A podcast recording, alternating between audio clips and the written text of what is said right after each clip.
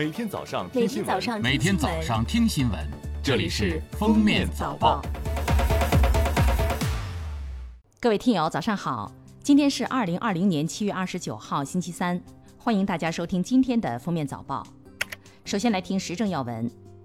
封面新闻记者七月二十八日从交通运输部了解到，工业和信息化部、公安部、交通运输部、市场监管总局决定，自二零二零年七月至二零二一年五月，组织开展货车非法改装专项整治工作，强化危险货物运输车辆、自卸货车、半挂车、轻型载货汽车、混凝土搅拌运输车等五类重点货车生产改装监管。严厉打击大吨小标、百吨王及倒卖合格证等违法违规行为。二十八号，国家发改委等四部门公布关于做好二零二零年降成本重点工作的通知，要求降低企业用工成本，免征中小微企业基本养老、失业、工伤三项社会保险单位缴费部分至年底，尽快实现养老保险全国统筹，落实住房公积金阶段性支持政策。大连市二十八号发布消息，决定自即日起停止餐饮服务经营单位聚集性就餐活动，餐饮服务经营者应停止婚宴、生日宴等聚集性就餐。二十八号，记者从公安部新闻发布会上获悉，上半年全国共破获电信网络诈骗案件十点一万起，抓获犯罪嫌疑人九点二万名。贷款类诈骗、兼职刷单类诈骗、冒充客服退款诈骗、虚假购物诈骗、冒充公检法类诈骗等五种类型案件发案占比超过百分之七十。公安部提醒：不轻易登录陌生网址链接，不轻易添加陌生 QQ、微信，不轻易下载陌生 APP，不轻易向陌生账户转钱。日前，经中共中央批准，中央纪委国家监委对河北省原省委常委、副省长张和严重违纪违法问题进行了立案审查调查。依据有关规定，经中央纪委常委会会议研究，并报中共中央批准，决定给予张和开除党籍处分，按四级调研员确定其退休待遇，收缴其违法违纪所得。据中央气象台消息，从今天开始，长江中下游地区雨水明显减弱，高温少雨天气将逐步上岗。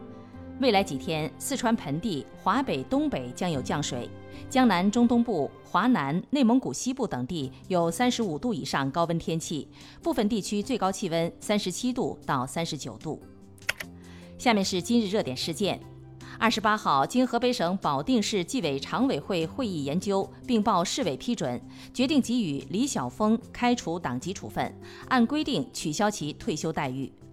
二十六号，保定交警就网络上流传保定有人酒后驾车，交警不测酒相关视频发布通报。经检测，逆行发生交通事故的李某某体内酒精含量为每一百毫升一百七十五毫克。案发后，警方以涉嫌危险驾驶罪对李某某刑事立案，并依法采取刑事强制措施。新浪微博整治平台和自媒体账号突出问题，规范网络传播秩序专项行动，二十八号公示第一批违规账号，关闭一百二十五个，禁言十一个，共一百三十六个。其中涉黄低俗账号八十六个，违规采编、转载互联网新闻信息、冒充媒体账号十五个，散播虚假信息、发布不实信息账号三十三个，宣传仇恨、散布极端观点、恶意营销账号两个。二零二一年底，北京市院前急救呼叫号码将统一为幺二零，九九九号码将回归红十字会救灾救助救护职能。提供非急救转运和航空医疗服务。发生突发公共事件时，九九九系统可根据工作需要协助幺二零系统开展紧急医疗救援工作。近日，江苏淮安的陈先生突然剧烈腹痛、恶心、呕吐，被查出胃溃疡穿孔。原来他最近因工作调动，心情不好，起初出现消化不良，但是未重视，最后发展成胃溃疡穿孔。医生表示，人体处于较强的应急状态，或者长期焦虑、情绪低落，都可能导致胃肠道功能紊乱，甚至胃溃疡或者是胃出血。最后来听国际要闻：美国国家卫生研究院二十七号发表公报称，已启动一款新冠疫苗的三期临床试验，将评估其安全性和能否有效预防新冠病毒感染，以及能够为人体提供多长时间保护。英国首席兽医官克里斯蒂娜·米德尔米斯二十七号证实，该国一只宠物猫被确诊感染新冠病毒，这也是该国首例动物确诊感染病例。英国政府说，目前没有证据显示宠物或者其他家养动物会把新冠病毒传给人。已故首尔市市长朴元淳被指控性骚扰事件持续发酵，多位律师二十八号向韩国国家人权委员会提交申请，要求全面调查首尔市政府职场文化。他们表示，朴元淳事件不仅是市长个人问题，而是有组织的犯罪，要求首尔市政府官员承担责任。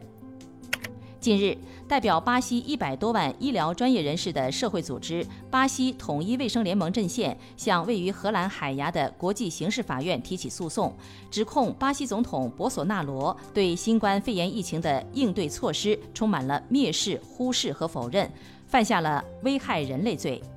感谢收听今天的封面早报，明天再见。本节目由喜马拉雅和封面新闻联合播出。